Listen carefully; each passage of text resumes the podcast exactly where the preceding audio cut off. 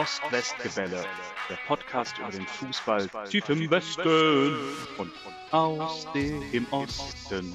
Aktuelles, Abwegiges und Anekdoten über Borussia Dortmund und Union Berlin.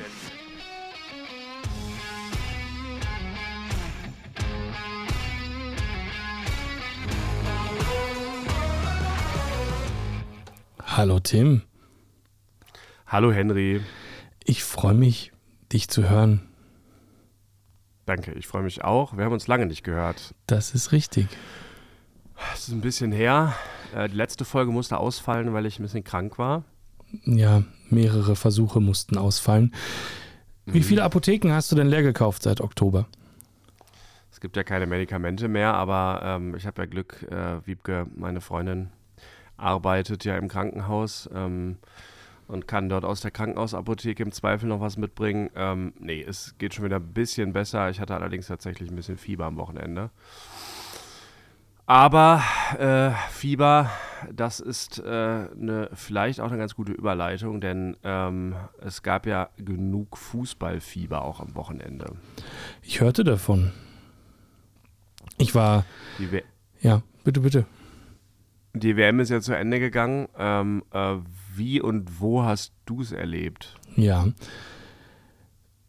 Bei uns ist es so, dass wir das verbunden haben mit dem Reinfeiern in den Geburtstag meines Vaters.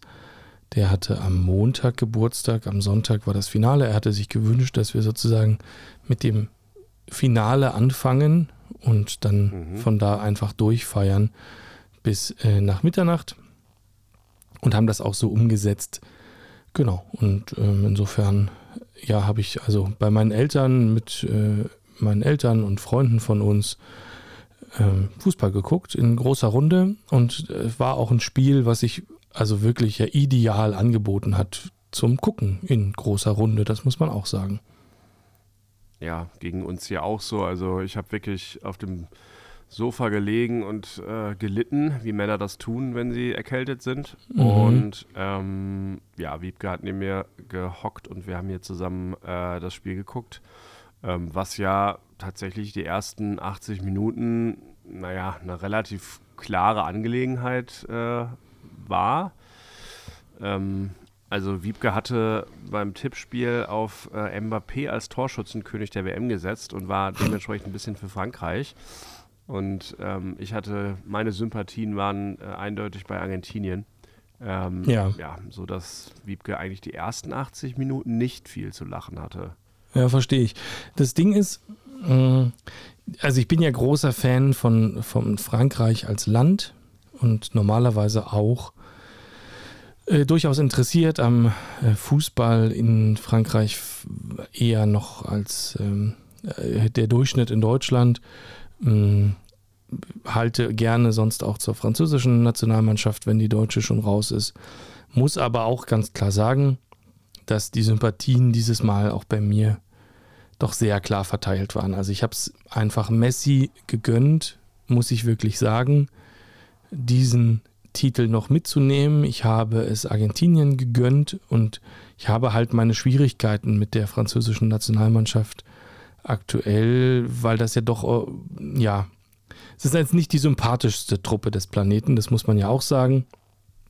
Und ja, insofern war das für mich ein guter Ausgang. Und vielleicht auch ähm, unterm Strich jetzt, also natürlich nach Abpfiff und gewonnenem Elfmeterschießen, äh, fühlt sich das natürlich noch besser an, als wenn Argentinien einfach nur 2-0 gewonnen hätte und Frankreich sich überhaupt nicht gewehrt hätte. Ne?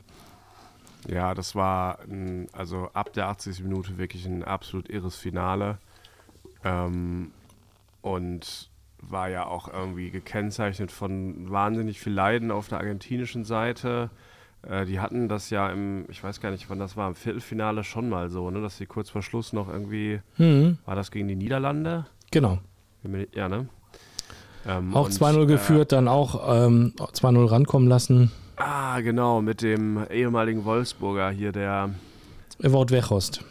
Da, danke, der, genau, der Weghorst. Äh, ja, irre, oder? Ja. Also zweimal so ein Spiel, dann hat man es auch irgendwie verdient, finde ich. Ja, also genau. Die große Frage, war es verdient? Ich glaube schon am Ende, ja. Also es ist der verdiente Weltmeister, es ist der sympathischere der äh, möglichen Weltmeister. Hm, ich will jetzt auch nicht sagen, genauso habe ich getippt, deswegen musste es auch so kommen, aber ähm, mehreren Leuten erzählt, dass 19, seit 1960 keiner den Titel verteidigt hat, dass es also ausgeschlossen ist, dass Frankreich gewinnt. Hatte auch von ja. vornherein ähm, gesagt, es wird eine südamerikanische Mannschaft gewinnen. Ähm, Wettersaison, alles spricht für die. Ähm, dann kam ja dieses ganze politische Zeugs dazu bei den meisten europäischen Mannschaften, was, glaube ich, tatsächlich ein bisschen Fokus weggenommen hat vom Spiel. Und ja, also es sprach einiges dafür. Und ja, also für mich aber durchaus der, der absolut verdiente Weltmeister. Und ja, Glückwunsch an dieser Stelle auch. Ähm, ich, ich habe es ihm wirklich gegönnt, dem Messi, muss ich sagen. Ähm, durch und durch. Ich freue mich. Also A, finde ich es cool, dass wir jetzt in dem Alter, wo wir sind, einfach die ganze Karriere des, des Lionel Messi ja eigentlich beobachten konnten. Von Anfang bis ja. Ende. Ähm, ich kann mich da auch ziemlich, also an vieles sehr gut erinnern, muss ich auch sagen. Und ja, finde ich einfach cool, dass man da auch dabei ist, äh, bei, bei diesem, bei dieser Krönung dann am Ende einfach dieser Karriere. Das stimmt, das war äh, dann zwischendurch so ein, äh, so ein, bisschen, ein bisschen lächerliche Krönung, weil er musste ja auch noch diesen, diesen Umhang da ähm, anziehen. Ähm, ohne das jetzt, äh, ohne das jetzt hier sozusagen in Richtung Rassismus ziehen zu wollen, weil ich glaube, das ist ja schon äh, sozusagen, hat ja eine Bedeutung, aber es war dann schon so ein bisschen ähm, äh, instrumentalisiert äh, und passte jetzt auch so ein bisschen zu diesem Beigeschmack, den man immer hatte, mhm. Äh, dass er sich da noch diesen äh, Kittel anziehen musste. Ähm, ansonsten fand ich auch also ein absolut grandioses Finale, wenn nicht das Beste überhaupt. Und ja. ähm, äh, ja, das mit Messi, ich war nie so ein Messi-Jünger, aber trotzdem hat man ja so, also die Geschichte hat schon ein bisschen was von Scripted Reality auch. Ähm, Wiebke war ja am Ende noch glücklich, dass Mbappé dann wirklich auch noch vier Tore macht in dem Finale. Das und den Torschützenkönig gemacht hat. genau. Und den Torschützenkönig. Was war mit dem Torwart los, der sich dieses Ding dann da irgendwie vor seinen Schritt hält? Also es ist irgendwie es gab sehr, sehr viele Geschichten zu erzählen. Äh, also lang, gelangweilt hat es mich auf jeden Fall nicht. Nee, war, also ich hatte auch überhaupt keine eigenen hohen Erwartungen. Die meisten Finals, an die ich mich erinnern kann, waren lame. Ja. Auch das letzte, was wir gegen Argentinien gespielt haben, war jetzt auch nicht das Knallerspiel. Ne? Da war der Knaller, war das Halbfinale.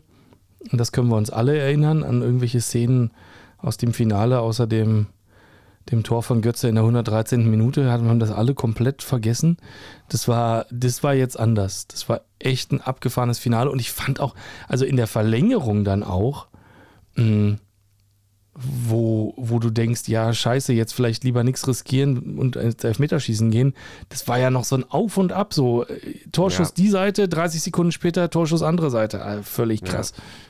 Ich finde, das ist echt geil, weil du hast genug Spieler auch bei dem Turnier gesehen, wo ähm, man dann merkte, so, okay, Verlängerung ist jetzt wirklich nur noch vorsichtig sein und irgendwie vielleicht versuchen, mal eine auszunutzen. Und da war es wirklich mit offenem Visier, der Bessere möge gewinnen, so. Und das fand ich auch echt cool. Ja. Das hat Spaß gemacht. Ja. Ist denn für dich auch der verdiente, die verdiente Mannschaft Weltmeister geworden? Äh, ja, auf jeden Fall. Also ähm, vor allen Dingen, wenn man die Geschichte verfolgt hat äh, mit dem 2 zu 1 oder 1 zu 2 gegen Saudi-Arabien, da war ja Argentinien eigentlich schon abgeschrieben und äh, wie man dann da zu einer Mannschaft herangereift ist. Ich meine, ich muss sagen, ich bin nicht mit allem einverstanden, was die Argentinier machen. Es gab auch echt viel Provokation und so, aber du hast halt gemerkt, egal mit welchen Mitteln, sie wollen es halt unbedingt. Und ähm, das Land kann es irgendwie momentan gebrauchen. Also auch was da so an Feierlichkeiten jetzt in den letzten Tagen abgegangen ist, mhm, ähm, mhm. Wahnsinn. Von daher, ähm, für mich ist es ein verdienter Sieger. Ähm, und ähm, ja, also äh, kann ich eigentlich auch nicht mehr zu sagen, weil ich äh, finde, sie haben auch das gut gespielt. Also es ist auch alles dabei gewesen, jetzt mal rein fußballerisch. Ähm, hat Argentinien, also klar, du musst als Turniermannschaft verteidigen können. Sie hatten einen guten Angriff, der auch wirklich mal Ballbesitz, also die haben auch mal wirklich Ballbesitzphasen gehabt, konnten mhm. aber auch Konter spielen. Also auch irgendwie das Tor von, was war das letzte Tor von Messi in der Nachspielzeit? Ähm, oder mhm. nee, das, nee, ich meinte das, ich meine das 2-0. Das 2-0 war ja einfach ein wahnsinniger Konter, also ein Umschaltspiel, geil, sondergleichen, ja. das war richtig geil. Also sie hatten alles als Mannschaft und deswegen finde ich es absolut verdient, ja. Mhm. Ja, voll gut. Ich bin auch wirklich begeistert gewesen von dem Spiel, äh, vom argentinischen Spiel. Ja, also Hut ab. Ähm, Argentinien da so eine Leistung hinzuzaubern. Ist ja auch ein, naja, ein geflügeltes Wort fast, ne? Langes, anstrengendes Turnier, aber da einfach ähm, das dann auch aus dem, aus dem Ärmel zu schütteln, ja. muss man ja auch sagen, das ist einfach mal ähm, ja auch nur fünf Tage nach dem, nach dem Halbfinale gewesen. Mhm. Ja, auch, also finde auch, dass der Trainer da einen, einen starken Job gemacht hat, äh, den Di Maria, der drei Spiele vorher nicht gespielt hat, weil er verletzt war, da zu bringen, auf eine neue Position zu stellen und dem zuzugucken, äh, ja, wie der da durch die Franzosen durchläuft. Also es war wirklich ein, ein Fußballfesttag. Lustig fand ich zu beobachten ähm, die Reaktion auf dieses Finale bei den Kritikern der Weltmeisterschaft, muss ich sagen, wo ich doch den Eindruck hatte, diesen Festtag des Fußballs, dieses, dieses Hochamt, das haben jetzt schon alle mitgenommen irgendwie und waren völlig im, im Fußballfieber, ähm, so wie du vorhin gesagt hast. Ähm, das fand ich ein bisschen skurril. Oh. Wie hast denn du das beobachtet? Ja, das ging mir ja auch so. Also ich hatte auch bis zum Schluss weiterhin irgendwie ähm, so ein ja, so leicht schalen Geschmack immer beim WM gucken. Lag an vielen Sachen, die zusammenkamen, aber auch an dieser Kombination äh, Ausrichter, aber vor allen Dingen irgendwie so diesem, diesem politisch gekauften Wettbewerb. Das ist schon geblieben, konnte ich nicht so richtig abschütteln, muss ich zugeben. Ähm, ähm, gleichzeitig, also auch vor allem, weil mir zum Beispiel Marokko total gut gefallen hat und ja. ich dann irgendwann gelesen habe, dass die sich zum Beispiel schon fünfmal beworben haben und immer irgendwie mhm. keine Chance hatten. Mhm. Ähm, deswegen finde ich es eigentlich schade, weil ich fand es äh, fußballerisch ein wahnsinnig tolles Turnier und ähm, auch diese Begeisterung in der arabischen Welt für Fußball mit Marokko, das fand ich total sympathisch. Ja, und deswegen fand ich es gerade schade, dass es irgendwie so immer noch diesen Beigeschmack hatte, weil sonst wäre es, glaube ich, angenommen, das wäre jetzt in Marokko, hätte in Marokko stattgefunden, ähm, keine Ahnung, ob da alle Arbeitsbedingungen hundertprozentig gewesen wären. Ähm, ist auch in keinem Land der Welt vielleicht so. Aber das, das wäre, glaube ich, eine coole Geschichte für die arabische Welt gewesen. Und ja, so unter ja. diesem ja, Eindruck stehe ich eigentlich immer noch so ein bisschen. Wie sieht es bei dir aus?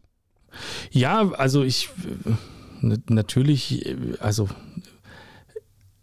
also Emmanuel Macron hat vom Finale gesagt, ähm, natürlich ist er vor Ort, natürlich unterstützt er seine Spieler, natürlich weiß er, wie es, was in Katar äh, passiert, äh, was das für ein Land ist. Natürlich erwartet er von seinen Spielern aber, dass die, oder von seinen Spielern, von den Spielern seines Landes aber, dass die Fußball spielen und die Politik sollen sie mal schön ihm überlassen. Mhm. Er würde das schon machen.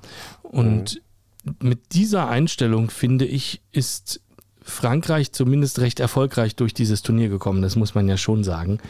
Und ähm, ja, ich, also bei allem, was vorab berichtet wurde, äh, gab jetzt, glaube ich, sehr selbstkritische Stimmen, dann teilweise auch in der Presse, auch beim ein oder anderen äh, sehr, sehr kritischen Medium, ähm, die sich dann ja auch gefragt haben, hm, dürfen wir uns, jetzt hatten wir so viel Spaß am Turnier, durften wir denn das? Und besonders schön fand ich es im Kicker, muss ich ganz ehrlich sagen, ähm, wo am Tag nach dem Finale, also am Montag, hm, ein Kommentar veröffentlicht wurde, ähm, Kicker Online, der heißt Weltmeister der Sofa-Moral, mhm. Der nochmal ähm, auf diese Weltmeisterschaft eingeht und auch, ähm, ja, darauf eingeht, dass wir einfach uns haben ein bisschen äh, bremsen lassen, wahrscheinlich auch sportlich bremsen lassen von einer, wie der Kicker es nennt, Betroffenheitsbesoffenheit. Ähm, und jetzt alle auf die EM 2024 gucken, die bekanntlich in Deutschland stattfindet. Die Philipp Lahm übrigens äh, schon mal zur besten EM aller Zeiten ausgerufen hat. Ja, ähm, gut. gut, dass wir diese Wortwahl nicht kennen und immer kritisiert haben. Und äh, sich übrigens ähm, jede Kritik ähm, an den Arbeitsbedingungen südosteuropäischer Pflegekräfte oder rumänischer Spargelschwächer äh, verbietet. Ähm, da muss man auch ein bisschen selbstkritisch äh, sich hinterfragen. Das ist ja genau das, ähm, so in die Richtung, wie, wie ich es auch gesagt habe in der Woche vor äh, WM-Beginn hier an gleicher Stelle. Natürlich muss man den Druck auf Katar aufrechterhalten. Natürlich äh, muss man da genau hingucken. Natürlich muss man schauen, ähm, was, was ist für die Zukunft des Fußballs vertretbar als Ausrichterstaat und was nicht. Das sind aber Dinge, die muss man global diskutieren und global sich darauf einigen, meiner Meinung nach, und Standards setzen und zu diesen Standards auch stehen und diese vertreten. Ja. So, wie das mit eigenen Standards und dem Vertreten der eigenen Standards funktioniert hat, das wissen wir alle. Siehe diese elende One Love Binde. Ähm, dann muss man halt auch hier und da mal ein bisschen so tun, als hätte man einen Arsch in der Hose. Und das hat halt, finde ich, dieses Jahr überhaupt gar nicht geklappt ähm, glaube schon, dass wenn mehrere europäische Verbände, also es waren ja mal sieben oder acht, sich zusammengetan hätten, da durchaus man hätte ähm, ja einen, einen, Einfluss nehmen können oder Sachen auch verändern können. Das ist eine vertane Chance aus meiner Sicht. Das ist eigentlich vielleicht das, was mich am meisten ärgert an dieser ganzen WM. Ähm, der äh, Ton von ähm, dem Philipp Lahm hinsichtlich der EM 2024 lässt mich da allerdings eher besorgt zurück. Das macht mir keinen Mut, dass das bei uns anders laufen wird. Wir werden es nur ganz anders wahrnehmen, weil es ist schön im Sommer. Wir werden draußen Public Viewing machen und es ist natürlich in Deutschland und alles ist Knorke. Und ähm, das ist halt genau diese Doppelmoral, die ich am Anfang kritisiert habe. Die habe ich jetzt bis zum Ende eigentlich erlebt. Ähm, ja, das ist ein bisschen schade. Es sind jetzt mehrere Medien irgendwie drauf gekommen, dass das vielleicht tatsächlich so sein könnte, aber ähm, im Großen und Ganzen habe ich nicht den Eindruck, dass was verändert hat. Ja, ich gebe dir recht. Also ich hatte auch das Gefühl, dass ähm, da viele nochmal nach dem deutschen Ausscheiden etwas sachlicher geworden sind in ihrer Analyse. Ähm, für mich bleibt, das haben wir aber beide auch schon äh, in der Folge vor der WM gesagt, ähm, auch das äh, große No-Go im Prinzip die Vergabe der FIFA, weil ich meine, auch in anderen Ländern, äh, wir hatten über Argentinien gesprochen in den, was war das, 70er Jahre und äh, ja. über Russland, keine Ahnung, vor vier, man braucht ja gar nicht lange zurückblicken. Ähm, eine WM kann vielleicht auch mal in Ländern irgendwie stattfinden. Äh, es gibt vielleicht auch kein hundertprozentig politisch korrektes Land. Die Frage ist halt, ob äh, man sich kaufen lässt, ähm, für, um sich sozusagen instrumentalisieren zu lassen. Und ähm, ja, das sollte vielleicht das Einzige sein, was man in Zukunft äh, wirklich bekämpft. Ähm, alles andere äh, hm. ja, ist Politik, das kann man vielleicht auch einfach so sagen, dann am Ende zusammenfassend.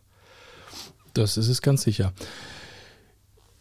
Wie hast du denn die Spiele von Hakimi, von Dembele, von Pulisic, von Gündogan gesehen. Ich hatte ganz oft so den Eindruck, oh, guck mal, was der für ein großes Spiel macht. Ach, der war ja mal beim BVB. Und dann hatte ich ganz oft den Eindruck, hui, guck mal, was der für ein beschissenes Spiel macht. Ach, der ist ja beim BVB. Ähm, hattest du irgendwann so was wäre wenn Gefühle? Also ich finde es schön, dass wir ähm, jetzt an dem Punkt angekommen sind, wo wir mal schauen, wie sieht es denn da eigentlich aus mit der Auswirkung der WM für den BVB oder auch für Un Union. Wobei mh, äh, keine. Keine im Zweifelsfall. Also bei uns keine. Ähm, äh, wobei ist das so? Ich muss dann irgendwen. Ähm, nee, keine, ne? Eigentlich keine. Naja, Renault als, als Ersatztorwart von Dänemark war ja auch recht schnell wieder zu Hause. Die haben ja das den sportlichen Boykott dann auch erst vor Ort äh, vollzogen, genau wie Deutschland und, und Belgien zum Beispiel. Die waren recht schnell zu Hause, das dürfte jetzt keine großen Auswirkungen haben, nein. Und wir, sonst hatten wir keine WM-Fahrer. Äh, ihr hattet nur eine Auswirkung, aber da kommen wir später zu. Und zwar hat Urs Fischer elf Freunde ein großes Interview gegeben. Das hätte er vielleicht nicht gemacht, wenn nicht so viel Zeit gewesen wäre. Das kann natürlich ähm, sein. aber ähm, ja, also äh, du sprichst es an, Hakimi, äh, Dembele, äh, Pulisic, ja, krass. Also ich meine, das sind wirklich ähm, können wir inzwischen fast ähm, ein Aufgebot an sehr, sehr guten WM-Fahrern ähm, ja, im Prinzip äh, aufweisen. Also ich finde jetzt, ähm, ich würde der Analyse äh, in vielen, bei vielen Spielern folgen, dass du sagst, irgendwie so viele ehemalige sind gut äh, im Turnier gewesen, gerade was jetzt Hakimi und Dembele angeht. Ähm, Kobel, finde ich, hat eine ganz gute Rolle in der Schweiz gespielt. Ja, stimmt. Ähm, der hat ja dann im Prinzip für Sommer gespielt. Ansonsten gebe ich dir recht. Also die ehemaligen haben auf jeden Fall viel wesentlich besser performt als die aktuellen. Die aktuellen, genau. Ja, also Süle, Schlotterbeck und so, ne? Also, mh, hm, aber das, du, du wirkst jetzt nicht so, als hättest du öfter zwischendurch darüber nachgedacht. Also gerade Hakimi, wenn man den sieht, meine Fresse, da frage ich mich wirklich, wäre der unhaltbar gewesen? Äh, also unhaltbar im Sinne von, äh, gab es wirklich gar keine Chance, den in Dortmund zu behalten? Ähm, ja. ja, ich glaube nein. Ich glaube nicht. Ich ähm, habe dieses, äh, dieses Gefühl irgendwie nicht oder ich habe es unterdrückt, äh, um mir vor großen, schmerzhaften Gefühlen irgendwie mich selbst zu schützen. Mhm. Ähm, keine Ahnung, also ich bewundere das eher, ähm, tat mir auch für Dembele leid, aber also es ist eher so ein Gefühl so, ach guck mal, die Papenheimer, der Dembele, der fault so richtig dumm den Argentinier im Finale, das passt irgendwie zu ihm, ähm, dass er da manchmal sich so ein bisschen ungeschickt gibt. Ähm, Pulisic äh, bei den USA bemüht sich, wie er sich irgendwie immer bemüht hat, mit so halb durchschlagender, ähm, durchschlagendem Erfolg. Also irgendwie hat man eher so das Gefühl gehabt, ach, das ist witzig, da ähm, diese Durchstarter zu kennen und das gibt einem auch gleichzeitig irgendwie so ein Gefühl, dass man da irgendwie an der Weltspitze sozusagen irgendwie mit dabei ist und das ist eigentlich eher so ein stolz, stolzes Gefühl gewesen als jetzt mhm. eine Bereuung. Okay. Ja, ja wunderbar. Ähm, dann hatte ich, ich ja nach dem ähm, Japan-Spiel, äh, als wir hier Sayonara geübt haben, ähm, direkt mhm. gesagt, ähm, ja, könnte, also da Terzic ja offensichtlich unhaltbar ist, könnte Flick ja dann als entlassener Bundestrainer BVB-Trainer werden. Das war halb im Spaß, könnt ihr gerne nachhören, letzte Episode. Hm, wie nah ich da rankomme, wusste ich gar nicht. Ne? Also das ist natürlich kurios. Ähm, wie siehst du es denn? Also offensichtlich hat man ja, ähm, ja gar keine, gar keine Anstalten gemacht, irgendwie tatsächlich über Flick zu diskutieren. Äh, Finde ich einen Fehler, ehrlich gesagt. Ähm, aber ähm, ja, wie siehst du es? Willst du ihn haben? Ähm, nee, ähm, wobei ich ihn für einen ganz guten Trainer halte. Ähm, aber du meinst, ähm, du wärst nah dran gekommen, ähm, weil Mit er fast Prognose. rausgeschmissen worden ja, genau. wäre. Ja, okay. Ja, ja. Ähm, ja, das war, glaube ich, knapp, weil ich glaube, Watzke und Flick, das sind jetzt vielleicht nicht die besten Buddies irgendwie. Flick hat ja auch eine astreine Bayern-Karriere dann sozusagen Vita, gemacht. Ja. Und ähm, Watzke ist ja jetzt sowas wie der neue starke Mann im deutschen Fußball, ähm, mhm. hat sich dann aber ja doch relativ klar, das hat mich ehrlich gesagt überrascht, äh, für Flick ausgesprochen. Mhm. Ähm, ich glaube, es ist ein Trainer, der einen extremen Rückhalt braucht von der Vereins- bzw. der Mannschaftsführung. Ähm, ja, bin mir nicht sicher, was ich davon halte. Ich hätte mich irgendwie mehr gefreut innerlich, wenn es, glaube ich, einen kompletten Neuanfang gegeben hätte. Ja, ich auch. Ähm, zumal ich sagen muss, also jetzt gucken natürlich alle in Richtung, äh, oder es haben alle geguckt in Richtung, ähm, wie hieß der Typ? Bierhoff? Ja, Bierhoff, ja. Ähm, nur, ähm, zu Recht eventuell, ja. Also zum einen als, als Chef der Akademien für die Ausbildung der ähm, Jugendspieler verantwortlich, muss man vielleicht sehen, äh, dass man 20 Jahre lang keine Außenverteidiger und keine Stürmer ausgebildet hat. Kann man drauf kommen. Mm, zum anderen als ja, Organisator dieser Trips mit den furchtbaren WM-Quartieren, die von allen gehasst wurden, lange Wege, bla, dieses furchtbare Marketing, was um die Mannschaft und so gemacht wurde, das ist alles sein Mist. Und ich finde schon, dass man dann nach 18 Jahren auch sagen kann, danke Olli, ähm, hast viel geleistet, wir sind mit dir Weltmeister geworden. Danach war es irgendwie kacke, aber okay. Ähm, da machen wir jetzt mal einen Schnitt. Das finde ich gut. Aber ganz ehrlich, finde ich die Leistung des Trainers in diesem Jahr unterirdisch. Ich kann mich an keine schlechtere erinnern und ich finde es kurios, dass das überhaupt nicht thematisiert wird. Also er ist ja offensichtlich losgefahren mit einem 26er-Kader, hatte überhaupt kein Konzept dafür, ähm, wusste nicht, wer Rechtsverteidiger spielen soll, hat also in, während des laufenden Turniers da noch rumexperimentiert, äh, hat eigentlich die einzig brauchbare Option nicht darauf vorbereitet, dass sie Rechtsverteidiger spielen soll, Kimmich. Ähm, mhm der dann völlig schockiert war und gar keinen Bock dazu hatte. Das, also da frage ich mich ehrlich, was hat er denn gemacht? Dann ein Spiel mit Zielstürmer, ein, ein Spiel ohne Zielspieler vorne, äh, ohne Neuner. Also das ist völlig konzeptlos. Das Spiel gegen den Oman, das einzige Vorbereitungsspiel, was du hast, nicht als Generalprobe verstanden mit der, mit der, mit einer Startelf, sondern da wirklich wild rum experimentiert. Habe ich überhaupt nicht verstanden, finde ich gnadenlos vercoacht, das Turnier auch. Unnötig. Ähm, oh. Ich glaube, dass man mit einer ordentlichen Startaufstellung und einem ordentlichen Konzept an die Spieler, die man hat, angepasst und mit den Spielern abgesprochen, das Spiel gegen Japan auch nicht hätte verlieren müssen. Oh. Und dann hätten wir jetzt vielleicht eine ganz andere Diskussion. Also für mich geht das auch auf Flicks Kappe. Ähm, ja. Verdienter Coach hin oder her. Und dann weiß ich nicht, also warum das so ein Tabu ist, daran zu gehen, das verstehe ich nicht. Ja, das ähm, verstehe ich auch nicht so ganz. Ähm, ich sehe es fast so wie du. Also ich äh, glaube, er hatte auch ein bisschen Pech. Ähm, ich glaube, dass mit dem Rechtsverteidiger, da ist er einfach davon ausgegangen, dass Süle irgendwie eine, eine bessere Rolle spielt, weil das auch im Verein ja macht. Ähm, eine bessere Rolle spielen? Also, äh, der war ja als Rechtsverteidiger eingeplant. So hat er ja zumindest angefangen gegen Japan. Ähm, ja, aber also hattest du den Eindruck, Süle wusste vor dem ersten Spiel, dass er Rechtsverteidiger sein soll? Also es kam mir so vor, als hätte ja. Flick ihm das eine Stunde vorher gesagt und Süle so, was, was, was, das habe ich ja noch nie gemacht. Bitte, bitte. Trainer. Wie geht das hier?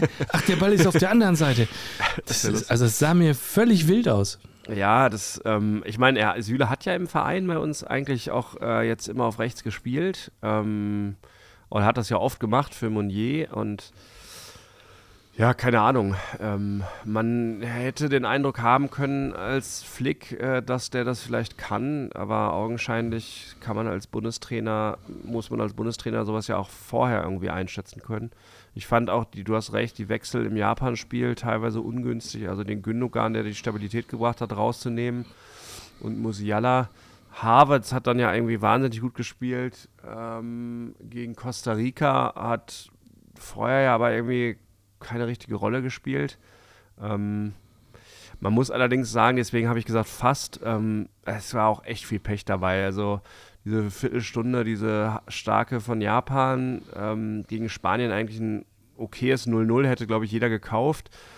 Und gegen Costa Rica ist es meines Erachtens nur Vogelwild gewesen, weil man halt da relativ aufgelöst war äh, wegen dem drohenden Ausscheiden. Also ja, ähm, trotzdem, ähm, das hast du ja Die gesagt. Aufregung hätte man sich halt sparen können, ne? Ja. Mit einem ordentlichen Spiel gegen Japan. Aber ja, klar. Ja. Ähm, letztendlich muss man auch sagen, in der äh, Konstitution werden wir gegen Marokko auch klar rausgeflogen. Ja, das denke ich auch. Ähm, die Frage war jetzt aber, kriegt das hin? Also ich hätte jetzt Flick nicht gewollt, wobei er glaube ich, ein ganz guter Mannschaftscoach ist. Ich bin jetzt gerade so ein bisschen am Hadern, weil ich überlege, was hat ihn bei Bayern so gut gemacht und ähm, was, ähm, was ist da im Prinzip bei der WM schiefgelaufen? Keine Ahnung. Keine Ahnung. Ähm, das müssen wir nochmal, äh, das müssen wir Paul fragen. Ich weiß es nicht. Ich habe zu wenig Bayern-Insights. Matthias fragen. Also er war, ich finde, ich habe ihn bei, bei Bayern, in der Zeit bei Bayern, so wie ich mich daran erinnern kann, ganz, ganz anders erlebt als jetzt als, als Trainer bei der Weltmeisterschaft. Also der, der hat mir jetzt so ein bisschen den Favre gemacht, ne? Äh, der große Zauderer. Und das hatte ich ja. halt so gar nicht in Erinnerung von ihm. Was bedeutet denn, dass Watzke jetzt der neue starke Mann des deutschen Fußball ist, wie du, wie du es selber nennst? Was heißt das denn für den BVB? Ähm, ist es, also, ich kann ja auch mal die kühle These in den Raum stehen, stellen, wenn Watzke den BVB verlässt, ist das eigentlich gut ist das eigentlich gut? Ähm, ja, würde ich, würd ich nicht sagen. Also ich glaube, man kann nur froh sein, Watzke im Team zu haben, egal ob das beim DFB ist oder beim, beim BVB. Er ist schon, schon wirklich guter Manager. Ähm, hat den Fußball verstanden, glaube ich, ähm, den modernen. Und ähm, ich kann mir nicht vorstellen, dass er beim BVB ähm, früher geht. Ich glaube, er hat einen Vertrag bis 2025. Ähm, mhm. Wird den meines Erachtens auch erfüllen. Dafür ist auch beim BVB eigentlich zu viel los. Finde es irgendwie, also es ist doof, vielleicht auch so ein bisschen einfach, ähm, aber ich finde es irgendwie äh, ganz cool, dass nach irgendwie äh, gefühlt Jahrzehnten Bayern-Einfluss auf die Nationalmannschaft äh, da jetzt auch jemand mal vom BVB ist, äh, der da irgendwie mitentscheidet und an den, an den Hebeln der Macht sozusagen sitzt.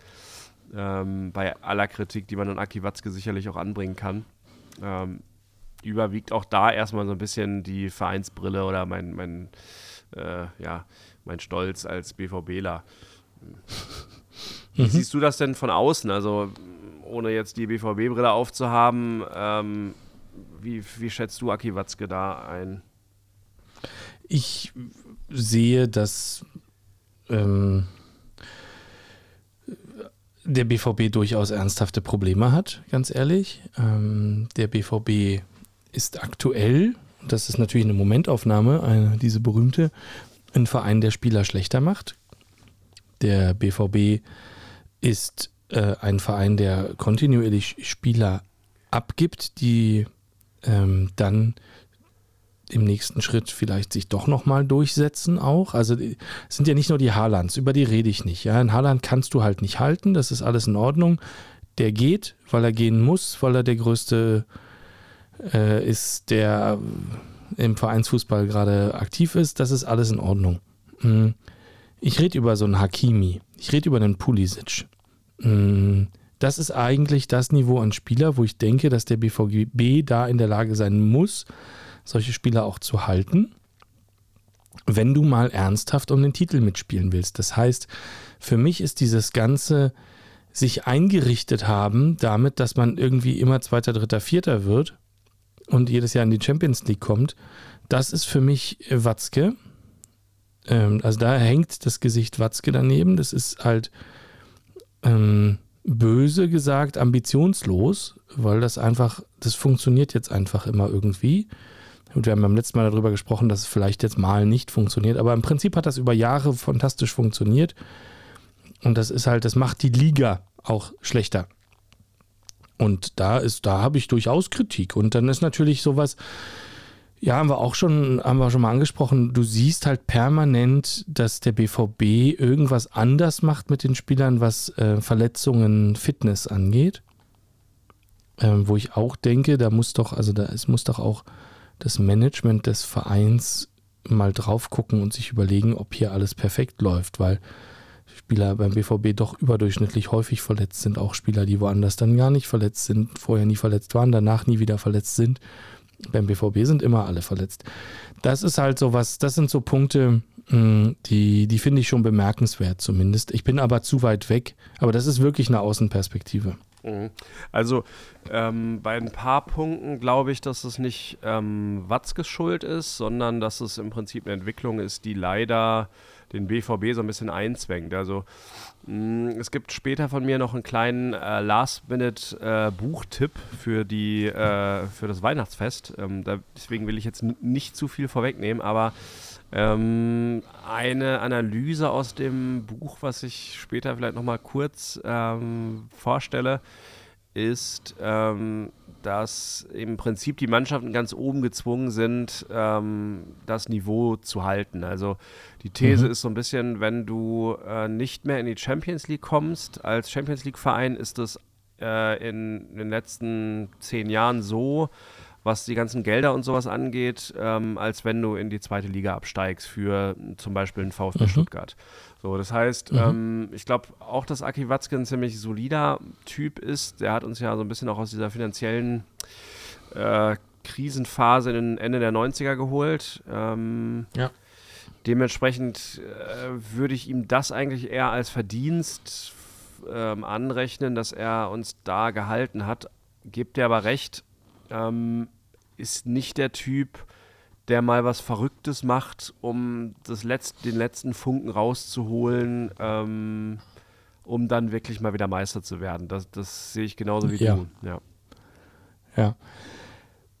Champions League. Das ist äh, die Liga der Champions. ja. Äh, der BVB war Champion zuletzt, äh, lass mich überlegen, so um 2012 herum. Mhm.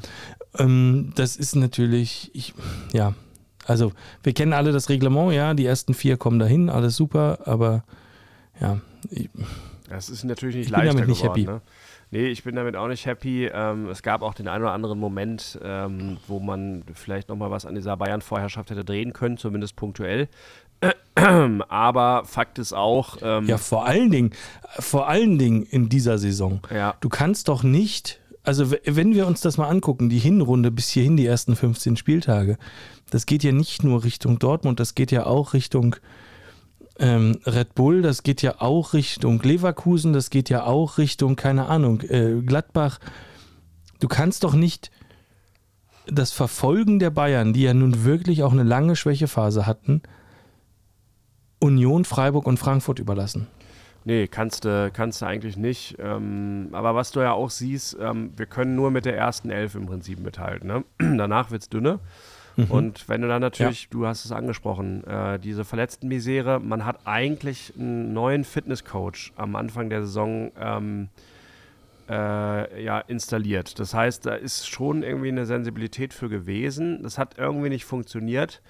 Äh, vielleicht gibt es da tatsächlich ein Systemproblem, was ich momentan aber nicht einschätzen kann. Also ähm, wüsste nicht, habe da jetzt auch noch keine intelligente These zugehört, ähm, warum gerade Dortmund, außer vielleicht was sozusagen die, die Spielweise angeht, die, dieses dribbelstarke Spiel, aber das kann ich mir nicht vorstellen. Ähm, und dir fällt natürlich sozusagen dein wichtigster Stürmer vorne weg. Das ist auch eine keine Sache, die man jetzt so richtig gut beeinflussen konnte. ähm, ja, das heißt, es. Mokoko? Nee, ich meinte jetzt Alea. Äh, Mokoko, ja, ist ähm, eigentlich darf der noch nicht in der Rolle sein in dieser Saison, wo er so eine tragende ähm, Rolle spielt, ne? sondern ähm, Ja. wäre eigentlich ein super Ersatz äh, für Haller. Deswegen, also insgesamt, ähm, ich will jetzt gar nicht Aki Watzke nur in Schutz nehmen, aber ich glaube tatsächlich, dass mehr, ähm, äh, ja, dass es dann auch einfach wirklich alles stimmen muss in so einer Saison, ne? Für Dortmund oder für Leipzig, wenn man da an Bayern kratzen will. So. Ja, aber wie gesagt, ne, also ich kann mich an keine Phase in den letzten zehn Jahren erinnern, wo Bayern derart äh, schwach war und angreifbar war. Und das ist halt das Ding. Ja. Wenn die, wenn die fallen, dann muss irgendwer anders da sein. Und das kann halt nicht Union sein. Mit einem Zehntel des Budgets. Nee. Mm, apropos Mukoko, wie alt ist er denn jetzt eigentlich? Das ist eine gute Frage. Ähm, es gab jetzt, ein, darauf spielst du wahrscheinlich an, einen äh, ganz interessanten Artikel ähm, Ja. vom Investigativteam des Spiegel. Die sind nochmal der Sache so ein bisschen auf den Grund gegangen. Ähm, konnten es am Ende aber auch nicht wirklich herausfinden. Also es gibt erhebliche Zweifel daran, dass er wirklich erst 18 geworden ist jetzt im November, aber ähm, es gibt auch keine absolut schlüssigen Gegenbeweise, die jetzt irgendwie definitiv belegt haben, er ist schon 23 oder sowas. Ähm, am Ende ist es ein Problem, was, ähm, beziehungsweise, ja, doch, man kann es durchaus Problem nennen, was einfach bei vielen afrikanischen Jungen und Jugendlichen so ist. Ähm, da spielen zwielichtige Berater eine Rolle, aber auch unklare Geburtsdaten teilweise. Ähm, ja, und dementsprechend kann man das wie bei anderen Fällen auch nicht mit hundertprozentiger Sicherheit ausschließen, dass es da irgendwie, ein, äh, dass der schon ein bisschen älter ist. Ja. Okay. Ähm, ja, verstehe ich vollkommen. Hm. Hätte das denn irgendeinen Impact? Jetzt, wo er in der ersten Elf spielt, ist doch eh Bums, oder? Es ist jetzt eigentlich E-Bums, jetzt ist er volljährig. Ähm, es wäre eher eine juristische Geschichte und viele Vereine, die gegen Mokoko gespielt haben in den letzten Jahren, ja auch viele U-Mannschaften, ähm, hätten dann sicherlich was gegen die zurückliegenden Erfolge. Ähm, es würde auch vielleicht erklären, warum man in dem Alter schon so wahnsinnig gut ist. Ähm, aber am Ende, keine Ahnung, ähm, wirst du es wahrscheinlich nicht mehr klären können und damit ist es jetzt so. Ähm, es spricht ja auch auf der anderen Seite viel dafür, äh, dass er tatsächlich erst 18 ist. Also wenn man ihn in Interviews hört und ähm, ihn so ein bisschen verfolgt hat, ähm, wirkt er jetzt auch nicht so wie so ein richtig erfahrener 23-Jähriger schon. Ähm, mhm. Naja, also ich wollte es einfach mal erwähnen, das Thema, weil ich es irgendwie weiter interessant finde und weil ich es auch interessant finde, dass der Spiegel da sein investigativen, äh, Investigativteam von, naja, weiß was ich, fünf, sechs Leuten irgendwie drauf ansetzt. Ähm, liegt aber vermutlich auch einfach an der Bedeutung, der Relevanz und auch, auch dem Geld, was da im Fußball drin steckt. Ne? Ja, man muss aber auch sagen, dass was da an, ja, an Argumenten ähm, herangezogen wird, das natürlich auch teilweise wild. Ne? Also ich habe gelesen, er hatte als Zwölfjähriger wohl eine 18-jährige Freundin. Mhm. Okay, cool. Also zum einen unter dem Vorbehalt kann man nicht so genau sagen, man munkelt und zum anderen, oh wow, selbst wenn. Ja. Dann war er bestimmt älter. Also das ist halt so, ja, ich, ich verstehe das. Ich verstehe auch, dass das mit dem Papierkram ähm, offensichtlich in, ähm, in manchen Ländern in Afrika bis heute ähm, problematisch ist, äh, was so genaue Geburtsdaten angeht. Ja. Es ist, ich bin mir nicht so sicher, ob das irgendwie so lanciert wird, teilweise, um, ja, um, um, um da Unruhe reinzubringen. Ja, das könnte sein, aber es ähm, gibt auch ein paar Hinweise darauf, dass man natürlich Verträge mit Spielern besser schließen kann, wenn man sie jünger macht ähm, beziehungsweise da noch mehr Geld rausholen kann. Ähm, keine mhm. Ahnung, aber es ist für mich alles sehr, sehr undurchsichtig. Auch der Vater von Mokoko spielt da ja irgendwie eine komische Rolle. Ähm, aber man muss natürlich auch immer wahnsinnig vorsichtig sein, weil im Zweifel ist er wirklich gerade 18 geworden und damit irgendwie eigentlich ja noch ein Junge und ähm, da dreht sich relativ viel jetzt schon um ihn. Gerade deswegen finde ich es ehrlich gesagt, fände ich ganz, hätte ich es ganz gut gefunden, wenn er in dieser Saison noch so ein bisschen in, im Schatten von jemandem gestanden hätte, aber das war jetzt eben nicht der Fall. Ja. Bleibt er denn? Ja, es gibt ja jetzt neue Gerüchte, ne? Irgendwie Chelsea. Ähm, mhm. Ich gehe davon aus, dass er bleibt. Ähm, der Berater war jetzt bei Sky nochmal in einem Gespräch. Ähm, es äh, sah aber stark äh, so aus, als wäre der da nur, um den Preis nochmal hochzutreiben beim BVB. Ich kann mir vorstellen, dass das viel taktische Spielchen sind. Aber musst du nicht einfach ihn jetzt im Winter entweder verkaufen oder verlängern? Also kann man sich leisten, mit einem nicht verlängerten Vertrag in die Rückrunde zu gehen, der dann am Jahresende oder am Saisonende ausläuft? Glaube ich auch nicht. Glaube ich nicht, dass das passiert. Ähm, ich glaube, man wird sich vor dem 20.01., also vom ersten Spieltag im Januar, dann ähm, wieder äh, schon einigen. Ich glaube, da gibt es eine interne Deadline. Jetzt ist gerade die heiße Phase, deswegen hört man auch so viel.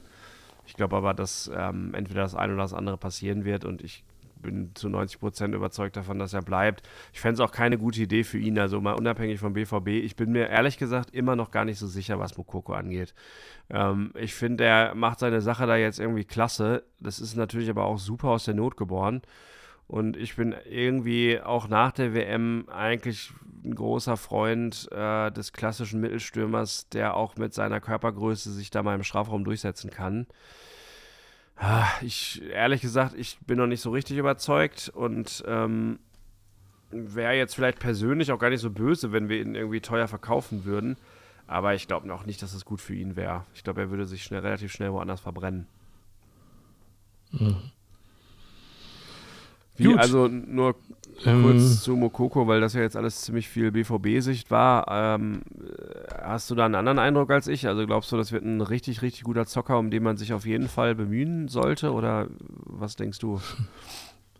Ja, wahnsinnig schwer zu sagen für mich. Also letztendlich, ich glaube schon, dass der ein bisschen, ein bisschen Ball spielen kann. Ähm, Genie und Wahnsinn, ne? Also äh, ich glaube nicht, dass es ihm gut tut, was aktuell passiert. Ich glaube nicht, dass es ihm gut tut, dass äh, er in so jungen Jahren mh, hm, so mit Geld überhäuft wird. Also es stehen ja Summen im Raum für den, für die Vertragsverlängerung, uiuiui, da schlackern einem ja die Ohren. Ich glaube, dass das nicht charakterförderlich ist. Ja.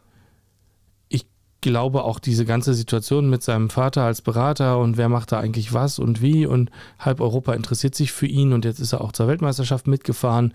Das ist alles nicht gesund für einen 18-Jährigen, ja. Und selbst wenn der 20 ist, wäre ähm, ist das immer noch nicht gesund. So, also, ähm, das ist natürlich was, das kann ein wahnsinniger Druck sein. Das kann auch sein, dass einen das erstmal kaputt ja. macht. Ähm, also auch eine, eine Mario Götze-Karriere ist ja durchaus denkbar. Ja, der macht jetzt einen großen Wechsel, scheitert dann an diesem Wechsel und muss erstmal fünf Jahre irgendwo wieder aufgepäppelt werden, bevor du ihn wieder siehst. Halte ich durchaus für möglich. Ich glaube, dass es zu früh wäre, zu einem absoluten Topverein zu gehen. Halte es aber dennoch für möglich. Das ist, einer hat ja mit dem anderen nichts zu tun. Also wenn da jetzt einer genug Geld auf den Tisch legt und er entscheidet jetzt für sich selbst, was er macht. Ja, also Ganz ehrlich, wenn Chelsea das Geld zahlt, ne, sollen sie es bitte machen, weil wer aus Werner und äh, Pulisic und irgendwie den Leuten nicht gelernt hat, der ist dann auch irgendwie selber schuld. Aber ich ähm, habe da auch ja. so ein bisschen Mitleid, weil ich habe die Geschichte von Mokoko natürlich auch in den Jugendmannschaften verfolgt und fände es halt echt schade für ihn, wenn er sich da jetzt irgendwie bei Chelsea verbrennen würde. Ähm, er soll noch mal ein bisschen bleiben, soll vielleicht beim, beim BVB sich da durchsetzen richtig und dann ähm, gucken wir mal. Ähm, Henry, ja. du musst, ähm, glaube ich, heute ähm, früh, früh, los, beziehungsweise wir beide haben nicht so wahnsinnig viel Zeit. Ist die Frage, reden wir genau. noch ein bisschen über Union oder? Ja, ja, auf jeden Fall. Naja, aber na klar. Ja, ähm, gib mal ein paar Minuten. Ähm, können wir da durchaus drüber reden? Sollten wir drüber reden? Alles andere wäre, glaube ich, eine herbe Enttäuschung. Ähm, dann. Ähm, du hast das Interview mit Urs Fischer in, bei Elf Freunde irgendwie äh, mitbekommen. Ja, rate doch mal, wer es geführt hat. Ja. ja hab, ich habe es ah, gelesen, natürlich. Äh, natürlich. Natürlich der Biermann. Natürlich. Wer denn sonst? Ja, ich finde das auch einen, einen, lustigen Ton in dem Interview. Also es sei jedem sehr empfohlen. Es ist ja allerdings die, die November-Ausgabe, nein, die Dezember-Ausgabe, die natürlich im November erschienen ist. Äh, der Elf Freunde, äh, lustiges Interview, weil das so, einen, so, einen, so einen kumpelhaften Ton hat. Ne? Also dieses äh, du und früher hast du doch und als ich hier war, da hast du doch und früher war das aber so. Und das nimmt man den beiden irgendwie auch ab, finde ich, in dem Interview.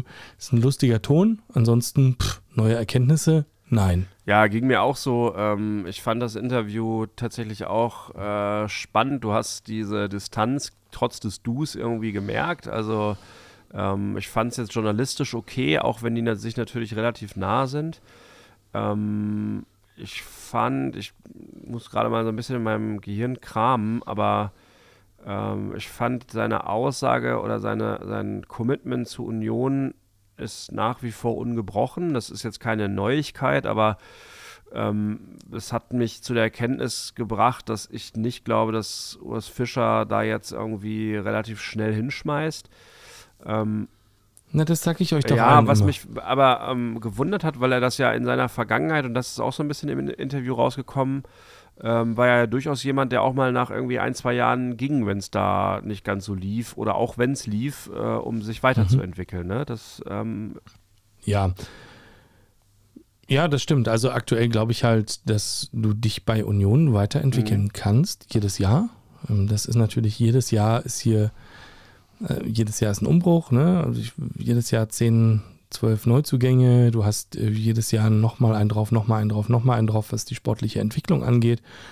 Und ich glaube einfach, dass dieses Team, was da zusammen ist, mit ähm, dem Präsidenten, ähm, dem Olli als Manager, ähm, dem Urs als ähm, Trainer und aber auch äh, seinen Assistenten, dass die einfach ein wahnsinnig gutes Team sind.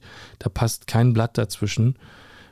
Da weiß jeder, äh, wo seine Rolle ist, wie, wie, wie er sich auf die anderen verlassen kann, wer was macht und so. Das ist derart eine gut funktionierende Maschine. Ich glaube, das gibst du auch nicht leicht auf. Nee, das glaube ich auch nicht gerade wenn du mal erlebt hast, wie es anders ist. Ne? Also es klang ja so ein bisschen durch in dem Interview, hm, dass also auch bei, bei vorherigen Stationen es nicht immer einfach war, einfach, also Zürich, ähm, auch mit, mit persönlichen Enttäuschungen, Enttäuschungen aus dem Umfeld und so. Und ich glaube, dass er schon jemand ist, der die Stabilität liebt. Er hat ähm, das Abenteuer gesucht äh, und gefunden, aber ähm, Abenteuer ist schön und gut, solange es stabil ist. Ne? Ähm, das ist so ein bisschen das Takeaway zum Menschen Urs Fischer aus dem Interview für mich. Und ähm, ja, das ist, ich habe den Eindruck, dass es ihm wahnsinnig Spaß macht, nach wie vor. also cool. mein großes Takeaway war noch, dass er ein Schüler von Lucien Favre ist. Das wusste ich das, ah ja, das stimmt, das wusste ich tatsächlich und, nicht. Und äh, da habe ich mir echt so gedacht, so scheiße, äh, wie, wie kann das denn bitte sein? Also wie kann er denn bitte hier der bessere äh, Lucien Favre werden? Ähm, einer, der zwar genauso detailverliebt ist und ja auch das ähm, nochmal betont hat, er hat irgendwie für die Spieler feste Rollen und das fand ich auch interessant. Ähm, man, also so habe ich es zumindest rausgelesen, man muss es den Leuten so einfach wie möglich machen, immer wieder die gleichen Abläufe, damit die das auch wirklich in 34 mhm. Bundesligaspielen abrufen können. Ähm, und mhm das fand ich halt irgendwie ähm, so schön. Da war ich irgendwie, ähm, habe ich mich für euch gefreut und war gleichzeitig ein bisschen neidisch, weil ähm, ich glaube, der Lucien Favre, der hat das gleiche Ziel gehabt beim BVB, hat aber irgendwie zu verkopft da Sachen gemacht und ja, deswegen ähm, hat Urs Fischer sich das Beste da mitgenommen, oder? Ja, vollkommen. Also bin ich vollkommen bei dir. Ähm, das ist wirklich, habe ich auch den Eindruck, dass er das dann vielleicht sogar besser macht als, äh, als der Lucien äh, im Sinne von vielleicht auch nicht zu viel erwarten. Ne? Also wenn man sieht, wie Union die Klasse gehalten hat im ersten Jahr der Bundesliga-Zugehörigkeit, das war jetzt ganz weit weg von dem, wie Urs Fischer wahrscheinlich sich den idealen Fußball vorstellt. Mhm. Aber er ist da pragmatisch rangegangen, er hat sich ein Konzept gemacht offensichtlich und gesagt, passt mal auf, das ist das, was diese Mannschaft kann. Das üben wir jetzt, damit passt's. Ja das war sicher nicht das, also der hat vorher Champions League gespielt, ne, mit Basel. Man muss das, äh, der, der kann das durchaus besser. Ähm, aber ich glaube, dass er einfach einen sehr realistischen Blick hat für das, was er, was er vorfindet und was er erwarten kann. Und dann alles dafür gibt, dass das maximal Mögliche rausgeholt wird. Während Favre, glaube ich, eher immer von der anderen Seite daran gegangen ist. So, was ist denn das Ideal ideal und dann haben die Spieler das halt nicht verstanden, aber das dann, ja. naja, Pech. Ähm, so wirkt es äh, auf mich auch und ähm, das hat ihn mir nochmal als Typen ein bisschen näher gebracht, das Interview. Das, deswegen fand ich es total interessant. Ähm, ja, und habe auch genau das Gefühl, wie du das sagst, ähm, es ist so viel Potenzial bei Union noch da ähm, und die Entwicklung ging so rasant, dass er, glaube ich, auch immer noch sich mitentwickelt und da immer noch Spaß dran hat. Also das kam auf jeden Fall äh, raus. Ja. Ähm, ja. ja. Genau. Wir müssen ein bisschen aufs Tempo drücken. Du willst Max Kruse zurückholen? Ähm, Frage ich dich. Also ähm, ich Nö. glaube es ehrlich gesagt nicht. Ja, das habe ich mir erwartet, die Antwort. Ähm, Nein. Äh, aber er wäre wieder zu haben.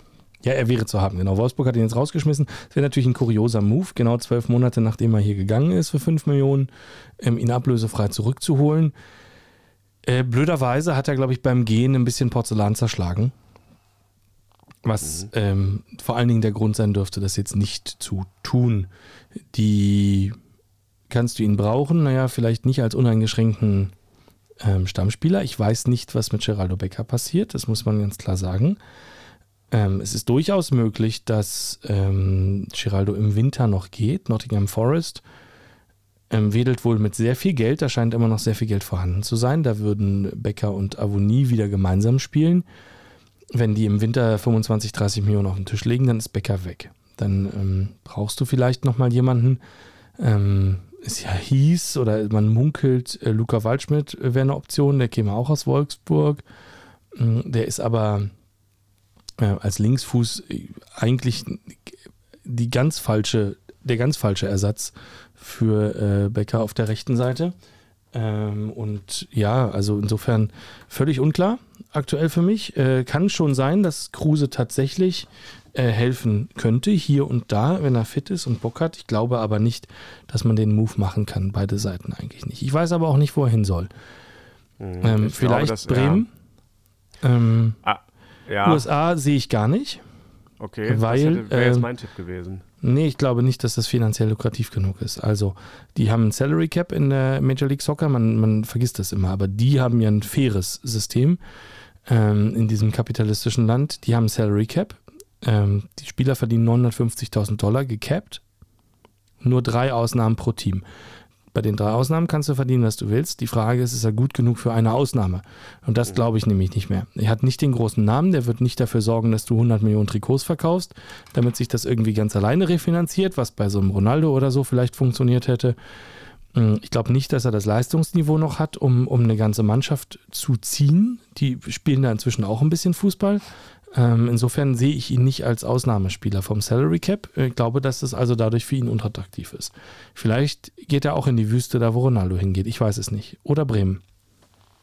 Ja, dann bin ich umso gespannter, ähm, weil ich hatte das Gefühl, dass äh, die USA auch was so seinen ganzen Lifestyle, auch das mit dem Pokern oder sowas angeht, vielleicht für ihn was wäre. Aber ja. den Gesichtspunkt ja. ähm, hatte ich tatsächlich noch nicht. Das ist interessant und ähm, ja, könnte dann wirklich dagegen sprechen, weil Kohle will er, glaube ich, auf jeden Fall noch verdienen. Ne? Ja, ich glaube, das war, also das hatte ich aus dem, wie er gegangen ist, auf jeden Fall vernommen. Eigentlich ist ihm alles egal, solange die Kohle stimmt. Und das, wie gesagt, glaube ich, können sie ihm in Amerika aktuell nicht so richtig bieten. Ich finde nur, was ich nochmal zu Wolfsburg sagen muss, also ich meine, die, hatten ihn ja von euch geholt, damit er sie rettet. Und ähm, ja. das hat er gemacht und ähm, da wurde mir irgendwie zu unsensibel mit umgegangen, auch wenn er sicherlich kein Kind von Traurigkeit ist.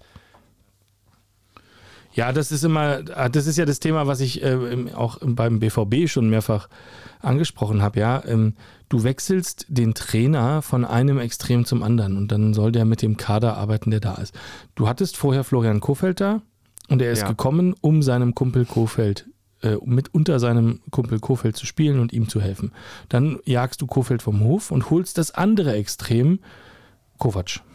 Ja. Der ja so Tuchel-like ist. Absolute, Dis absolute Disziplin. 100 Prozent. Hier macht hier jeder genau das, was ich sage, in einem starren Korsett. Äh, an Weihnachten gibt es vielleicht, wenn ihr auf dem Europa League Platz steht, auch mal ein Kohlenhydrat. Ansonsten ist hier strengste Disziplin. Das ist ja genau der Lebensstil von Max Kruse nicht. Ja. Aber ähm, ich meine, ich finde das lustig. Entschuldigung, sag erst zu Ende. Ja, nee, also was erwartest du, wenn du diesen Trainer holst und diesen Spieler im Kader hast? Das kann nicht funktionieren. Da kann nur einer von bleiben. Ja, ist absolut witzig, weil ich meine, das hätte man wirklich kommen sehen können und diese Scharmützel mit Arnold, ähm, das ist ja wirklich einfach irgendwie so vorhersehbar gewesen.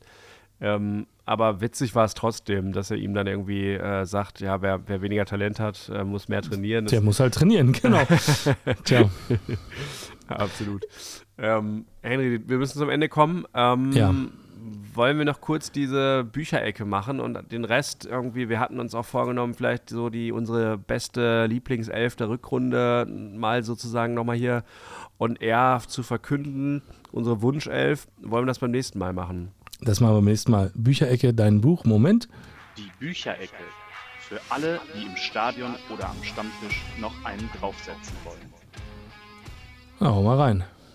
Ja, Henry, also wenn du noch kein äh, Buch hast, was du jetzt äh, in den äh, zwischen den Jahren lesen möchtest, oder noch ein Geschenk für deinen Vater brauchst, der sicher auch äh, ähm, äh, der erstens Geburtstag hatte, ja, wie du gesagt hast, nochmal herzlichen Glückwunsch auch von mir, ähm, und jetzt ja Weihnachten vor der Tür steht, dann kauf doch auf jeden Fall und um jeden Preis noch das Buch um jeden Preis. Um jeden ähm, Preis, worum geht's da? Da geht es um äh, die Geschichte des modernen Fußballs. Und äh, das ist wirklich nicht zu viel versprochen, denn ähm, in dem Buch wird äh, der Fußball unter dem Gesichtspunkt des äh, Geldverdienens, ähm, vor allem mit ähm, Bezug zu den TV-Geldern, die dann irgendwann in den 90ern ins Spiel gekommen sind, ähm, nochmal komplett analysiert von vorne bis hinten. Also es ist einfach ein unfassbar gutes Buch ähm, stark analysiert und du musst noch raten, wer es geschrieben hat. Das ist ein bisschen unfair, weil ich es weiß, aber wenn du so gefragt, wenn du so fragst, dann weiß ich es natürlich direkt. Christoph Biermann. Wer sonst? Eigentlich sollten wir den hier mal einladen. Das ist eigentlich ja. ein Christoph Biermann-Fan-Podcast.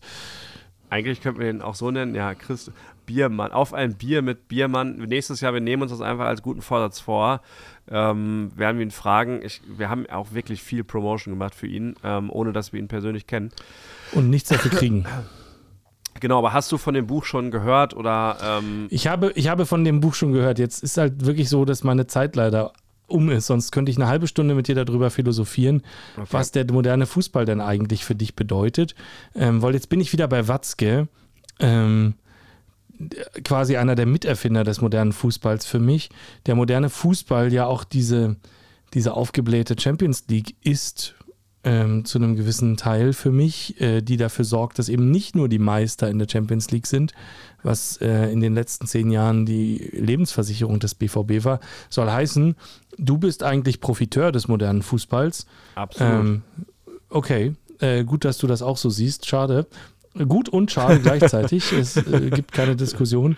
Ähm, aber ich äh, lobe deinen Realismus.